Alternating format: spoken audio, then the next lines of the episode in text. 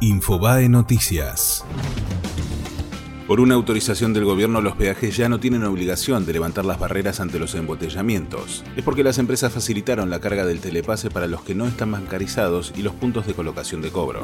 El abogado Marcelo D'Alessio ante el juez desvinculó al fiscal Stornelli de la extorsión. El acusado se ofreció a colaborar en todo lo que pueda si lo dejaban volver a su casa. Agregó que no conoce a Roberto Barata y que teme por su vida.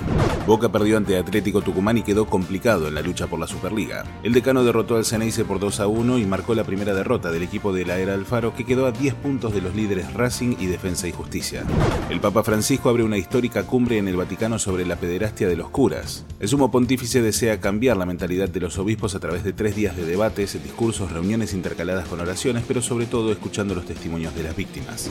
El dólar tocó los 41 pesos y se aproximó a un nuevo máximo histórico. En sucursales del Banco Nación subió 30 centavos y cerró a 40 pesos con 60 centavos, tras haberse negociado a 41 con 40. El central subió fuerte la tasa de del ELIC y hubo importantes ventas en el mercado de futuros para contener la escalada. Fue Infobae Noticias.